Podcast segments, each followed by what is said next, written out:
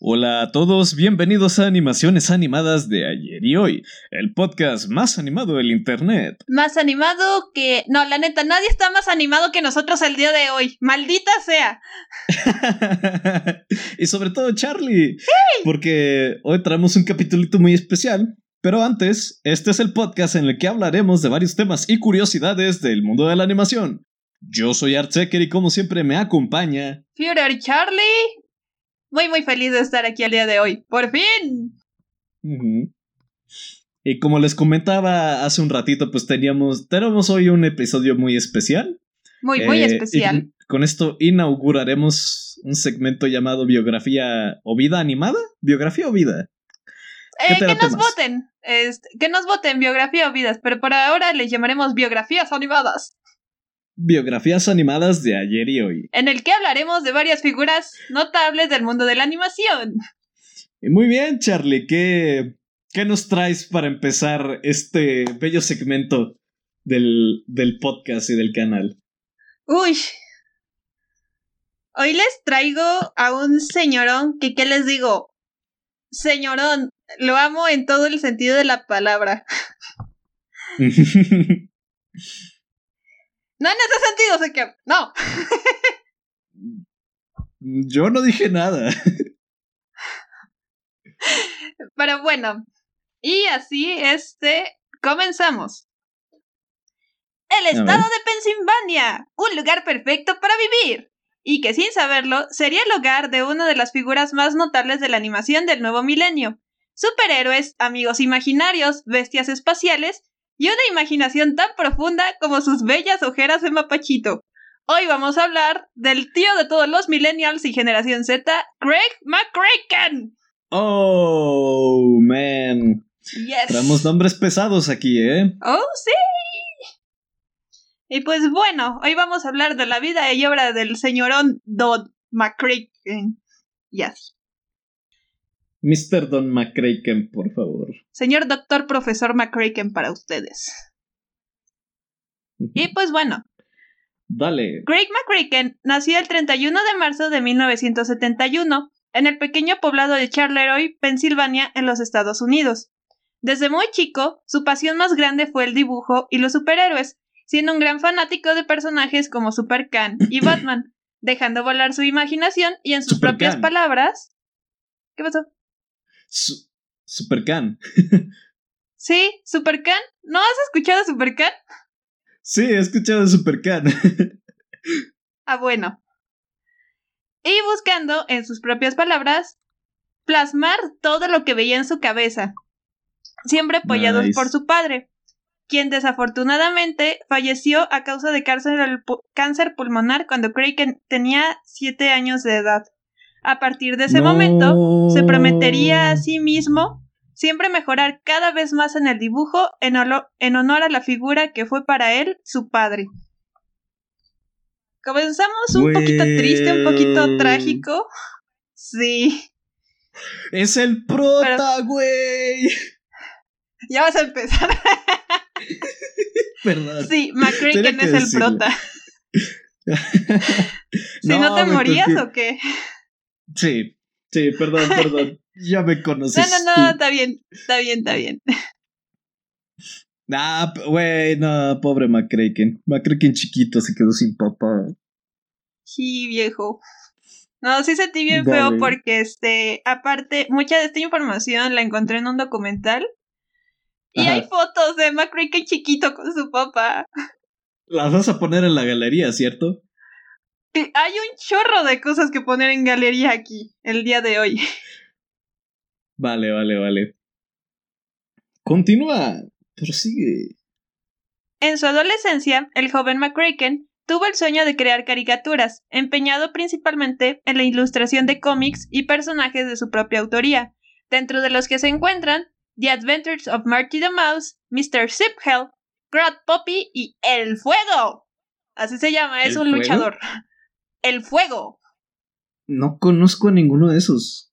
Son tiras que McCracken hacía como para él, que siempre soñó con publicar, pero siempre las traía así como en sus libretitas y todo de chavo de prepa.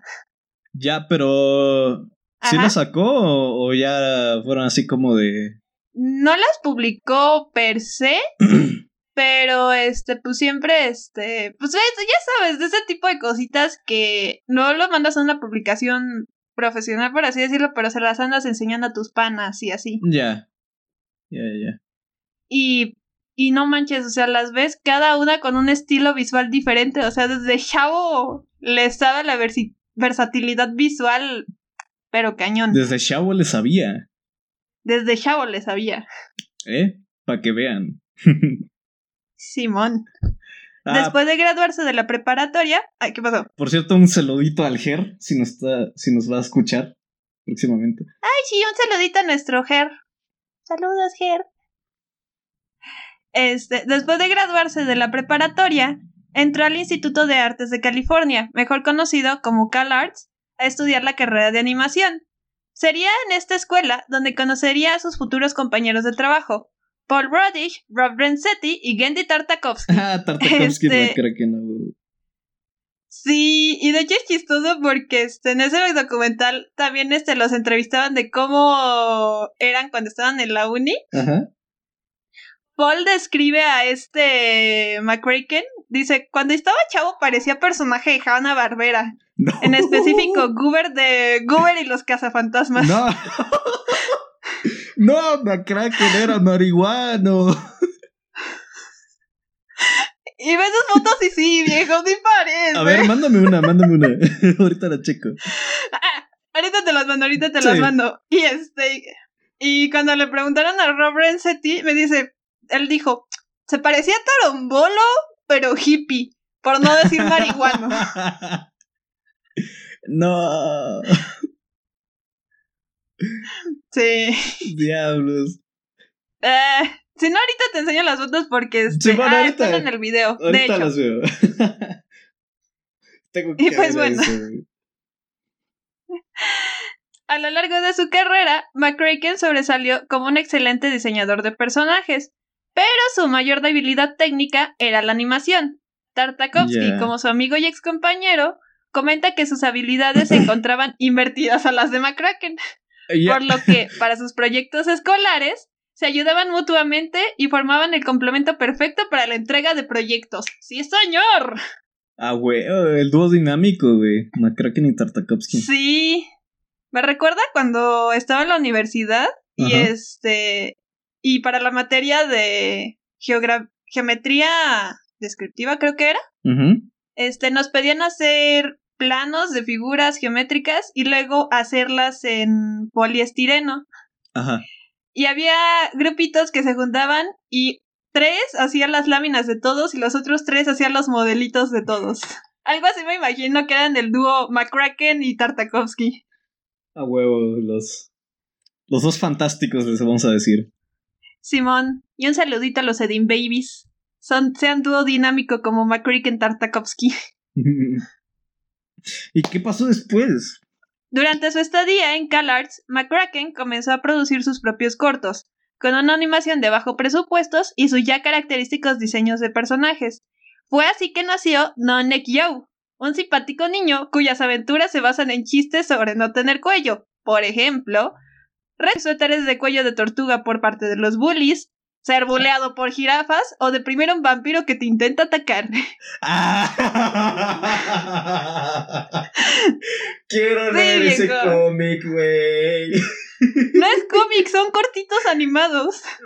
quiero verlos, quiero verlos, quiero ver todo eso de, de ese pedo, güey. Los quiero ver. Claro que sí. no, que te hagan bullying unas jirafas. Sí, y en el corte está así el niño en el zoológico y las jirafas nomás se ven así, ja, ja, ja, ja, ja, y el niño así de, oh, ¿por qué existo? Creador, ¿por qué? Para hacerle bullying a los vampiros. Sí. Tengo que ver eso, tengo que ver eso. En el intercambio de Navidad le regalaron una, una bufanda. no. Ah. Ah. Este. Ahora vamos a avanzar un poquito en el tiempo y llegamos al año de 1992. Ya. McCracken tenía la inquietud de hacer algo relacionado a superhéroes. Transcurría el mes de junio y se encontraba pensando qué regalarle a su hermano por su cumpleaños. El joven Craig se encontraba bocetando cosas en su cuaderno, cuando, inspirados por las pinturas de Margaret King, ilustró a tres pequeñas niñas de ojos enormes que posteriormente se convertiría en una postal para su hermano. Al ver su obra, fascinado por el diseño de las niñas, y con la brillante idea de poner a, unas tiernas trillizas a combatir el crimen, se deshizo en su mente de cualquier arquetipo de superhéroes existente y comenzó a trabajar en un corto que, sin saberlo, años más tarde lo catapultaría a la fama. Azúcar, flores y muchos oh, colores fueron los ingredientes para crear a la niñita perfecta, pero el profesor Lutonio agregaría un ingrediente más a la fórmula. ¡Caldo traseros! Y así nacieron las chicas traseros. Sí, que eran las Whoopas Girls, ¿no? Antes. Whoopas Girls. Que es chistoso porque McCracken menciona que Whoopas era una frase que usaba mucho un compañero suyo como para decir cualquier cosa, ¿no? Como, ah, está chido, está perrón. Es como ah. si McCracken fuera Mexa y a las niñas les hubiera puesto a las chicas super perronas. Ya, es como ese episodio de Soy 101 donde. ¿Cómo se llamaba el negrito Cory? Dice, está tripiante. Así es como el tripiante. o como el. ¿Qué monga de llegó el recreo? Ah, eso, eso fue el, nacimiento de una leyenda. Sí, sí, sí, sí. Sí, este al igual que sus otros cortos, con sus diseños todos perrones y con dirían en inglés his guapas designs. Y su animación tal vez limitada, pero créeme que es como que es lo único en lo que piensas viendo a los personajes que McCracken diseñaba desde entonces y desde toda la vida, yo creo. Sí, y aparte este vino a ese tipo de animación vino a, poner una tendencia en, en la industria, güey. Sí. Por ejemplo, recordemos Clone High, este, La vida de la robot adolescente, tenían como que más o menos el mismo estilo de, de McCracken, ¿no? ¿Será porque Rob Renzetti, creador de la robot adolescente, era pana de Macken? Ya. Eh, explica mucho. Son panas desde la uni también, ¿sí? El McCracken haciendo amigos a donde va. Simón. Ah, bueno, un año más tarde fue invitado con su cortometraje al 1992 este Festival of Animation, dando oficialmente el, inicio a su carrera de animador. Sería en esta misma temporada que fue invitado para trabajar en el estudio de Cartoon Network, o en ese momento Hanna-Barbera, como director de arte de la primera serie original, Dos Perros Tontos. Ya. Un par de años después, en 1995 comenzó a trabajar paralelamente en otros proyectos de Cartoon Network. McCracken se encargaba de escribir y dirigir algunos cortos de War a Cartoon, programa que verían hacer toda una generación de series animadas de los 90 y principios de los 2000. Además de trabajar como director y artista de storyboard de la serie El Laboratorio de Dexter, obvio con su pana. De su pana Tartakovsky. De su pana Tartakovsky. Que ahí este. Fue todo un despapalle porque desde el 95 McCracken ya había presentado el corto de Las chicas pateatraseros a Cartoon Network. Y dijeron, ah, Simón, sí nos gusta, vamos a empezar a producirlo. Pero no te vamos a dar tu serie aún, vamos a hacer una serie, un programa que es una serie de pilotos y ahí en algún momento aparecerá el tuyo. Ah, y cuando ya pasó un rato que ya estuvo trabajando ahí en Guaracarto, dijeron, llega McCray y les pregunta, oigan, ¿qué onda? ¿Qué pasó con mi serie?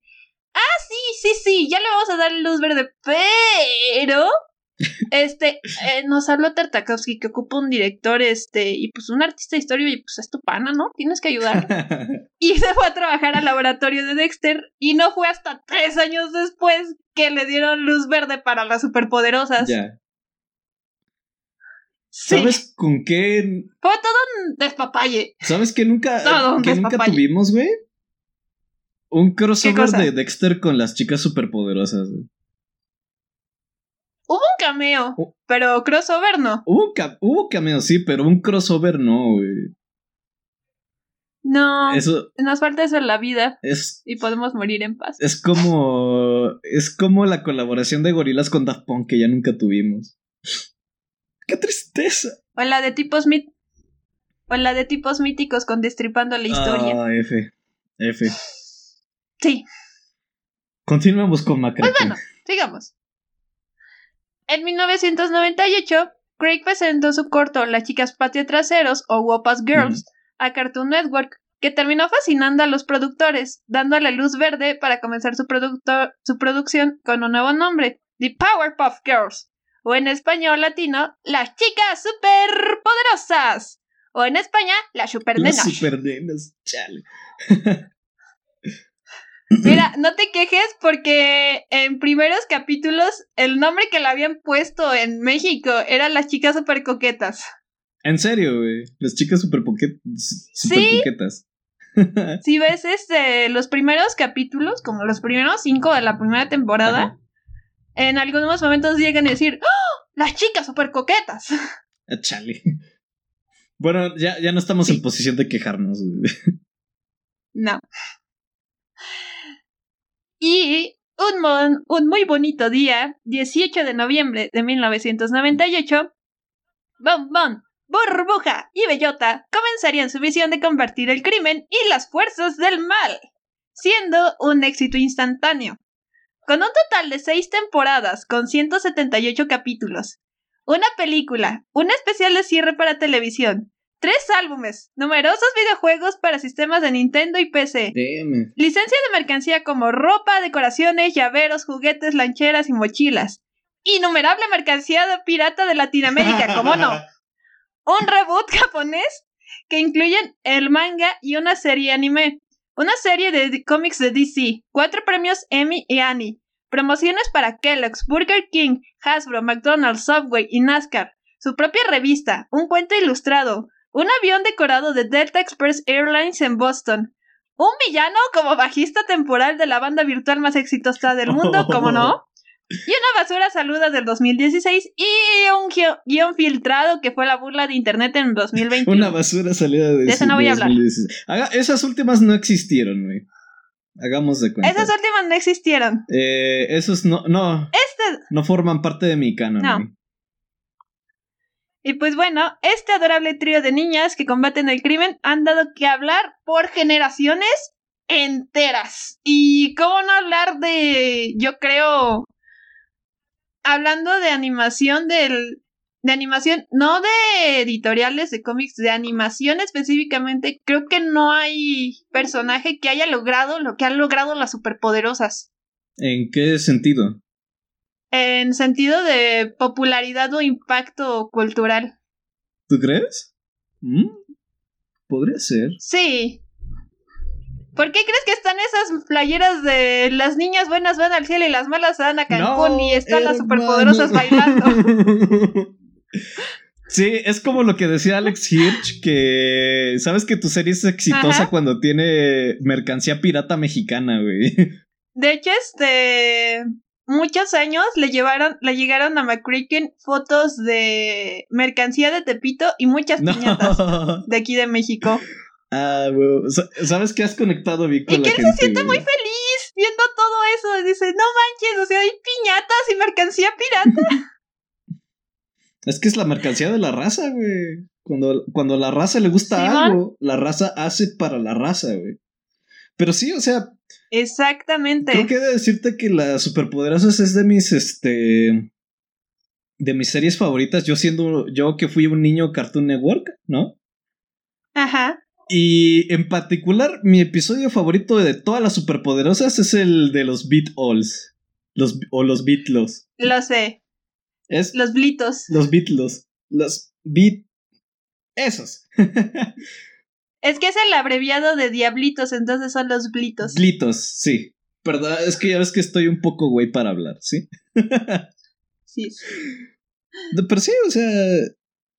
Uf, las superpoderosas. Una de las mejores series, la verdad. Y también me gustó la superpoderosa Z, güey, he de decirte. Sí, a mí también. Y pues, ¿qué les puedo decir yo? Les estoy hablando desde mi humilde habitación donde tengo de frente mi muñequita de burbuja de la promoción de McDonald's y mis peluches piratas que encontré en Metro Hidalgo en mi cama, durmiendo con mis michis. Yo me encontré un peluche de bombón tirado en la calle, güey, me lo quería llevar.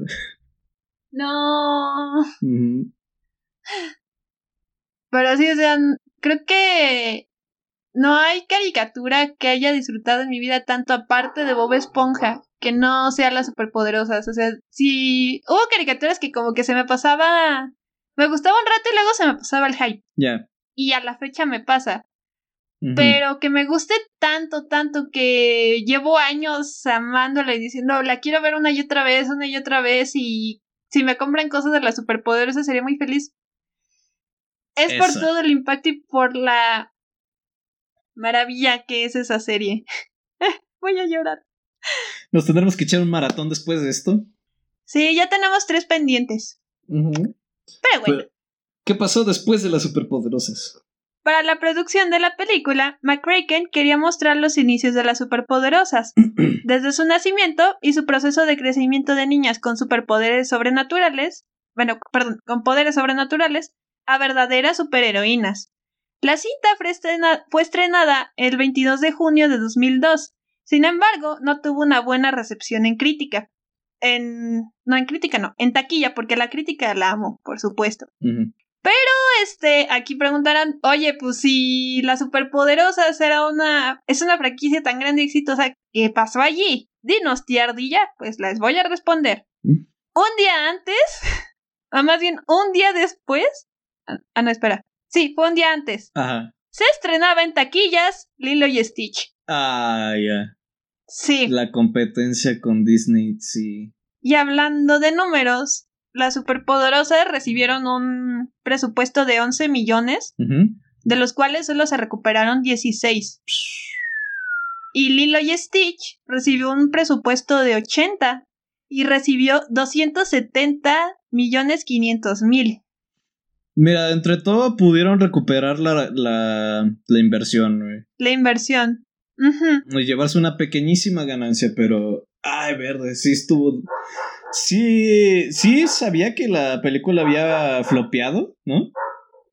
Ajá. Pero no, no sabía bien la razón por la cual. Entonces, ahorita que dices que fue por Lilo y Stitch, pues sí.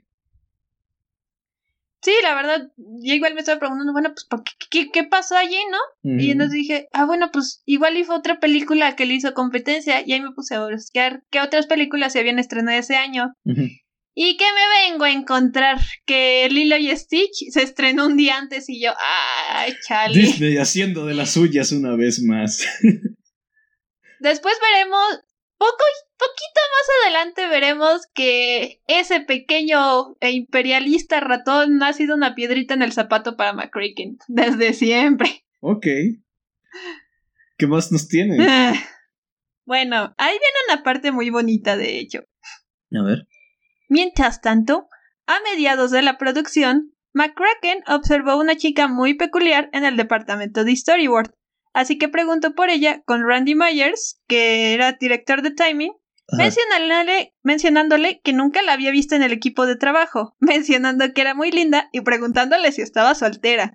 Ah. Esta chica, recién contratada, era nadie menos que Lauren Faust, con quien tendría una relación hasta que finalmente se casaron en 2004.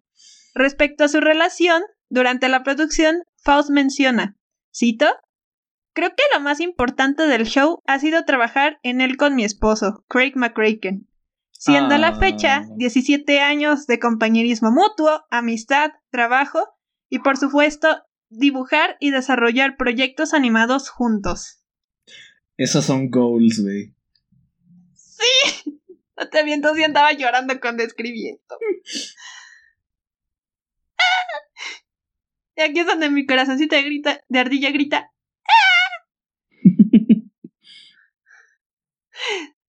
Y bueno. Después de finalizar la producción de las chicas superpoderosas, el mismo año en que comenzaba su matrimonio con Lauren, McCracken ya había, ya había sido comisionado por Cartoon Network para una nueva serie. En ese tiempo, se encontraba con Lauren intentando desintoxicarse y buscando nuevas ideas para una serie animada. Porque este, pues ya sabrán, ¿no? Después de la película y con el fracaso que fue en taquillas, Cartoon Network como que se puso generoso y le dio chance de una temporada más y fin. Y este, y pues salió el especial de cierre que fue la de Powerpuff Girls World, el de la llave de la ciudad, el de la llave del mundo. Que por cierto. La llave del mundo. Sí, es un capítulo en el que se supone que llega Saltadilla la llave del mundo. Ajá. Y este, y todos los villanos la buscan. En ah, específico Mojojojo. Porque se supone que este es el, la pieza faltante de su arma de control mundial. Ok. Que por cierto, bellísima su interpretación de Everybody Wants to Rule the World del, del Mojojojo. Ya. Vean el especial, está muy chido y me parece un final muy bueno para la serie, bastante impactante para todo lo que fue. Es corto, es como algunos lo pueden sentir muy rápido, pero si dices, wow. Va al grano, ¿no? Qué buen final. Sí, sí, sí, sí. Y pues bueno, finalizó y pues lástima que terminó. Y pues, es hora de terminar. Así me lo imagino cantando McCracken. Pero una vez más, voy a cantar. Sí, básicamente. Ahí te va, ¿por qué? A ver. Regresando un poquito. En ese tiempo, se encontraba con Lauren intentando desintoxicarse y buscando nuevas ideas para una serie animada. Recién habían adoptado un par de perritos de refugio de mascotas, cuando entonces se le prendía el foco, o más bien el coco. Él menciona. Oh. Muchas veces nos preguntamos cómo fue su vida antes de llegar con nosotros. Igual que un amigo imaginario, los niños lo creen con un propósito, personalidad y una historia, y buscan iniciar una nueva vida en un refugio. Y así comenzó a maquinar esta historia que tendría lugar en una enorme mansión, refugio de una gran familia de amigos imaginarios, dirigida por la amable y anciana Madame Foster, protagonizada por un niño llamado Mac y su mejor amigo imaginario Blue, una manta azul, que vio la luz por primera vez el 13 de agosto de 2004. Ya sé a dónde vamos. Mansión Foster para los amigos imaginarios. Esta es una que todos se saben. claro que sí. Y pues bueno, para este show, McCracken tenía una idea simple. Mostrar la inocencia y el pensamiento de un niño a través de la idealización de amigos imaginarios, de aspecto simple, abstracto y colorido, siendo un programa que busca sacar el niño interior de los adultos e inspirar a los más pequeños, además de enseñar el valor de la amistad y apreciar las diferencias de cada uno. Mansión Foster para Amigos Imaginarios tuvo un total de seis temporadas de 78 capítulos, al igual, y al igual que sus super predecesoras, fue muy bien recibida y altamente premiada, ganando un total de cinco premios Annie y Emmy, y al igual que mucha mercancía, videojuegos y estando presentes tres años seguidos en el desfile de acción de gracias de Macy's en Nueva York. Nice. Sí. Ah, Mansión Foster. estoy reviviendo mi infancia. ya sé. Este capítulo es nostalgia al mil. A full. Es que fue durante esa misma época que fue la época de Ciudad Cartoon, güey que siento yo que fue la mejor etapa de todo Cartoon Network. Exacto. La era dorada del ah. Cartoon Network. La era más. Sí, la era dorada, güey. Y Mansión Foster igual fue como de las piedras angulares ahí, güey. Sí, ah. o sea, fue como Mansión Foster y al lado las superpoderosas, los dos sosteniendo, los dos junto con las demás series sosteniendo todo el bloque que en ese momento fue Ciudad Cartoon. Que esos son que esos son multiversos y no jaladas. Ajá. Y Cartoon Network en plan, ¿hay algo que este hombre no haga bien? es lo mismo que digo. ¿Hay algo que mi tío McCracken no haga bien? y continuando, la serie sigue en emisión hasta 2009, cuando se transmitieron los últimos capítulos de su última temporada y finalizando la emisión de la serie con un maratón de 6 horas llamado Goodbye Blue, durante el cual se estrenaron los últimos cinco capítulos. Cuando Masion cerró sus puertas por última vez, McCracken los despidió de la siguiente manera. Cito: Es un poco agridulce. Todavía amo el programa. y los, y los personajes, pero durante la última temporada realmente estuvimos luchando por mantenerlo fresco y no repetirnos. Sin embargo, estoy increíblemente orgulloso de todo el trabajo que hicimos. De cara hacia el final, creo que tuvimos algunos episodios realmente sólidos y divertidos. Vaya que sí. Qué triste fue decirnos adiós cuando. No, pues sí, o sea, todos recordamos el especial cuando buscan al creador de Wildo, ¿no? Ajá. Creo que fue de los puntos más fuertes de, de Mansión Foster. Y el de Mundo, ¿cómo se llamaba ese, ese especial que tuvieron? El de Mundo Imaginación o algo así, ¿no? Ajá. Ay. Sí, que ya fue de lo último y como para despedir la serie. Literalmente, se fue eso. ¿Y qué más sigue en la, en la historia del bellísimo McCracken? Eh, es es extraño porque esto es como de ¡Yay! ¡Felicidad! ¡Ah! Se acabó. ¡Yay! ¡Felicidad! ¡Ah! Se acabó. ¿Por qué? Sigo antes de que me ponga a chillar. Y ya.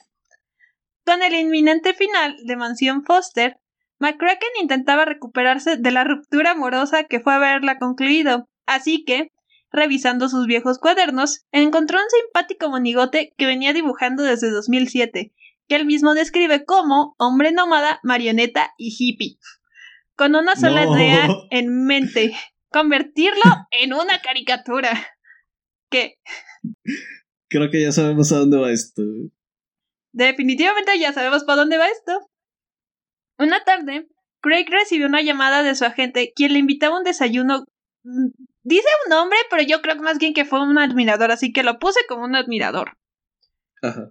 Este hombre se llamaba Jack McBrayer, quien describe como la persona que inspiró la personalidad de Wander, por su carácter amable, honesto y positivo, y quien sería su voz durante la serie. Una vez inventado el personaje, comenzó el desarrollo de la historia y los demás personajes para desarrollar un piloto. Al ser rechazados por Cartoon Network, McCracken la presentó en Disney, que fue el estudio productor de Galaxia Wonder, estrenándose el 16 de agosto de 2013. Esta serie, aunque no fuera tan premiada ni aclamada como, como sus antecesoras, fue una muestra más de la inmensa creatividad de McCracken, saliendo de su zona de confort, no solo en cuestión narrativa y de historia, sino que también en un, sino que también en un estudio nuevo, con un ambiente completamente diferente. Porque no me imagino cómo habrá sido para McCracken después de tantos años trabajando para Cartoon Network y viendo a tus panas que conoces como de toda la vida. Y de pues repente ya no los ves y te vas a otro estudio nuevo. Pues casi estuvo como que unos 15 años en Cartoon Network. Comenzó en el 92 y terminó en 2009. 2009, sí, como unos 10, 10 años más o menos más. 10, 17.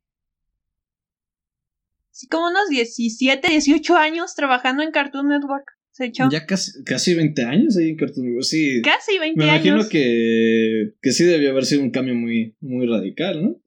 Sí. Bastante y...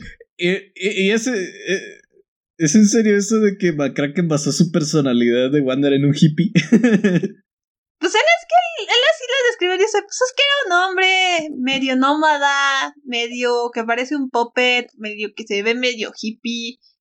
Ah, está simpaticón, vamos a hacerle una serie animada, ¿cómo no? nice. Y recordemos lo que dije hace unos minutos, que el pequeño e imperialista ratón sería una piedrita en el zapato de McCracken. Ajá. Porque, desafortunadamente, la serie sería cancelada luego de dos temporadas, terminando emisiones el 27 de junio de 2016.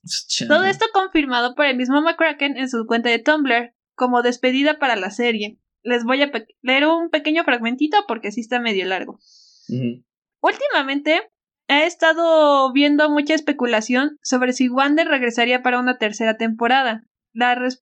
desafortunadamente, la respuesta es no.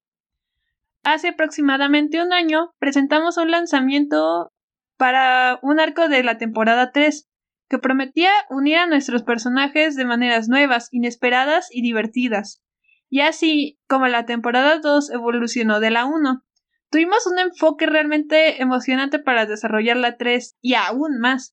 Teníamos planes para nuevos personajes, regreso de personajes viejos e incluso un poco de historia de fondo. Todos estábamos realmente entusiasmados con la nueva dirección, al igual que nuestros jefes de Disney XD. Desafortunadamente, los jefes superiores del jefe de jefes de Disney decidieron no continuar con el programa. No es que no les gustara Wonder, sino sentían que dos temporadas y 80 dibujos animados eran, suficientes y no veían la necesidad de producir más. Así, así que gracias. Y como dice Wonder, pudimos hacer un gran show e hice muchas cosas divertidas de las que nos reiremos después. Y para aquellos que quedan, llevan un registro, nos quedan 7 horas y media de la temporada 2 que finalizarán en algún momento de junio. Gracias por mirar y maravillarse. Y firma Craig. Ay. Qué bonito. voy a llorar. Lloremos, pues. Dice que lloremos. Hagamos la lloración. Te soy sincera. Nunca me llamó como tanto la atención la serie de Galaxia Wander. Igual y necesito volver a verla, darle una oportunidad. No sé, pero en su momento fue como de, ah, pues. Está bonita y ya. De hecho, mucha. No. Wander pasó como que muy desapercibida, güey. Entre todos los trabajos de McCracken. Creo que es la más infravalorada que hay. No sé, ¿qué opiniones tienes tú del buen Wander? La serie está chida, me gusta mucho el estilo visual, ¿no? Y los diseños. El diseño de Wander me mama. el diseño de Lord Dominator, no se diga más. O Lady Dominator. Mm, Lady Dominator. y creo que es una muestra de la flexibilidad artística y de estilos visuales que maneja McCracken, güey. Porque las superpoderosas. Ajá, las superpoderosas no se parece a Foster, güey. Y Foster no se parece a Wander, güey. ¿No? Ninguna se parece a ninguna. Mm, o sea, tiene una flexibilidad de estilos muy cañona este McCracken y es. Creo que es lo que lo ha ayudado a, mantenerse este en pie. Como por, ejemplo ahorita lo de Kid Cosmic, que es, que es su nueva serie. Es totalmente diferente a todo lo que ha hecho anteriormente. Y que hablando sobre eso, me da mucha risa cuando los artistas en internet hacen el Style Challenge con sus OC o con personajes de otras series animadas o con ellos mismos. Y cuando piensan en hacer el estilo de McCracken, es como preguntarles, a ver, mijo, explícame cuál es el estilo McCracken, porque es tan diverso que no es uno. Dime, ¿cómo diablos defines un estilo McCracken? y se cierran a solo dibujar un copy-paste del diseño de las superpoderosas. ¿Por qué? ¡Eh, yo me enojé! Estamos pasando por una montaña rusa de emociones en este capítulo. ¡Sí! ¡Estoy feliz y enojada! Tranquila, ardilla, tranquila. Mejor síguenos contando de la vida de McCracken, de la vida y obra de McCracken. Sí, recuerden, amiguitos, no existe un estilo McCracken. No lo existe. bueno, respiro, me relajo, piensan viejos y ya. Bueno, antes de seguir con el paso de los años, es necesario hacer un pequeño viaje al pasado. Como ustedes recordarán, antes de ser el gran animador que conocemos, McCracken de adolescente soñaba con hacer tiras cómicas, produciendo una gran cantidad de estas, pero no fue hasta 2009 que comenzó en que ya había comenzado en su carrera profesional que comenzó a trabajar la idea para una tira cómica y posteriormente la fue evolucionando hasta convertirla en un proyecto de serie animada. La idea era simple, la historia de un niño imaginativo y entusiasta de los cómics y cómo aspira a ser un superhéroe. Sin embargo, McCracken tenía algo muy claro. No quería un montón de fragmentos autoconclusivos serializados. Él quería una historia que avanzara progresivamente y donde se mostrara el crecimiento del protagonista, mezclando a lo que él llama y cito, una amalgama de muchas cosas que he hecho. Tiene superhéroes como las superpoderosas, ciencia ficción como Galaxia Wonder, y es un extraño conjunto de personajes inadaptados como Foster. Todas esas cosas que me gustan en una sola. Al presentar el proyecto con Netflix en 2018, lo citaron a los pocos días a la oficina donde McCracken preguntó qué se necesitaba, qué se necesitaba para obtener luz verde en un proyecto, a lo que le respondieron, nada, nos encantó la idea, queremos producir una primera temporada de 10 capítulos. Y McCracken en su cara de, ah, va. Y así se estrenó el 21 de febrero de 2021 la primera temporada de Kid Cosmic. Y no fue sorpresa para muchos, la hermosa obra maestra que McCracken procreó y como muchos saben, es de nuestras joyitas este, sagradas del podcast. Si quieren saber más a grandes rasgos qué es lo que opinamos de Kid Cosmic, vayan a ver nuestro capítulo que ya tenemos de Kid Cosmic. Y de, verdad, vean qué joyita es. Sí, oye, y qué chido que, que, este capítulo coincidió con la salida de la segunda temporada. Bueno, con el anuncio de la segunda temporada de Kid Cosmic, que se va a venir buenísima, hermano. Así es. Y, fíjate, fíjate, conociendo ahorita la historia de McCracken, puedo ver un poquito de él en, en Kid, güey. Y de hecho hay otra cosita más de McCracken en Kid Cosmic que no sabíamos, pero que él había incluido. Ajá. Él explica en una entrevista que Rosa está inspirada en su niña que también tiene cuatro años. Ah. Sí. Este. Ay, McCracken es, es bien wholesome, güey. Sí, ya sé. Te dije. Es bien wholesome el McCracken. Pero sí, Kid Cosmic creo que es mi serie favorita animada actualmente, güey. Así te lo digo. Lo sé, lo sé, lo sé. Quizá junto con Invencible. Yo pondría así como al nivel Kid Cosmic junto con Glitch Text, y muchos saben que me encanta Glitch Text, pero al nivel, o sea, siendo obra de McCracken y la calidad que presenta y lo hermosa que es la historia, no se puede quedar en un segundo lugar ni siquiera. Tiene que estar a nivel. Ya. Kid Cosmic es una verdadera joyita. Si no la han visto, vayan a verla. Aprovechen. Este. Que ya se nos viene la segunda temporada de Kid Cosmic. Y híjole, híjole, vamos a hacer un maratón de esa temporada, ¿verdad, Charlie? Claro que sí. y pues bueno. Eh, Muy bien. Con el anuncio de la segunda temporada, este, pues ya más reciente el anuncio de la segunda temporada. Es que se me adelantaste, min. Ah, ya, perdón. ya todo lo sabía, pero bueno, ya. Más recientemente, el 10 de agosto de 2021, o sea, de ayer, se anunció de manera oficial el estreno de la segunda temporada en septiembre de este año y que ya se está produciendo una tercera, demostrando cada vez que Craig McCracken siempre viene a sorprendernos cada vez más. Y esta es la historia hasta ahora del señorón Don Craig McCracken. Espero que siga sorprendiéndonos y siga sorprendiendo a la gente, güey. McCracken es uno de mis. Eh, creo que es una de mis inspiraciones más fuertes para seguir dibujando. Sí. Para hacer lo que hacemos. Sí. Y neta. Eh, que conocer su historia un poquito, pues sí está.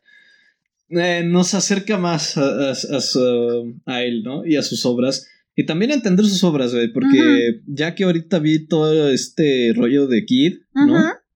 Conociendo la historia de McCracken, cómo fue su, cómo cómo fue su niñez, sí puedo ver mucho de él en Kid. Bastante, bastante, bastante. O sea, sí es como. Todos sabemos que como artistas dejas un cachito de ti en tus obras, pero McCracken, él lo describía en otra entrevista que vi, que él habla desde quién es y es siempre, y él lo da como un consejo es ser quien eres y hablar con toda la franqueza y la sinceridad del mundo al papel. Es mostrar quién eres tú, qué es lo que puede hacer, qué hay dentro de ti y qué es lo que puedes ofrecer tú al mundo. Y todo eso McCracken lo hacía de una forma tan sincera en sus obras que es imposible de ignorar, y menos ahora conociendo todo el trasfondo y todo lo que hay en su pasado personal, en su pasado profesional y quién es él como persona y la calidad de persona que es. Claro. McCracken, gran animador, gran dibujante, mejor persona. Sí. Ya se pusieron sentimentales. Pero bueno, con esto concluiremos, con esto concluimos el capítulo de hoy. Recuerden que nos pueden seguir en nuestras redes sociales. Estamos en Instagram, en Facebook, en YouTube y en Spotify como arroba animaciones. En Twitter nos pueden encontrar como arroba animapodcast. A mí me pueden seguir en mis redes personales como arroba artsecker en Twitter, en Facebook y en Instagram. A mí me pueden encontrar en Instagram, Twitter como arroba. Renew Glitch Text y tengo comisiones. Bye. Tiene comisiones de ardilla a precios accesibles. Pásele, pásele, mire usted que le agrade. Y bueno, esto ha sido todo por nuestra parte. Y como diría un puerquito muy famoso de la televisión, esto es todo, esto es todo, esto es todo, esto es todo, esto es todo, amigos. Nos vemos hasta la próxima. Y una vez más, todo está bajo control gracias a. No sé, Artseker y la ardilla que ya andan chillando en un rincón. Y, papacito McCracken. ¡Oh, sí!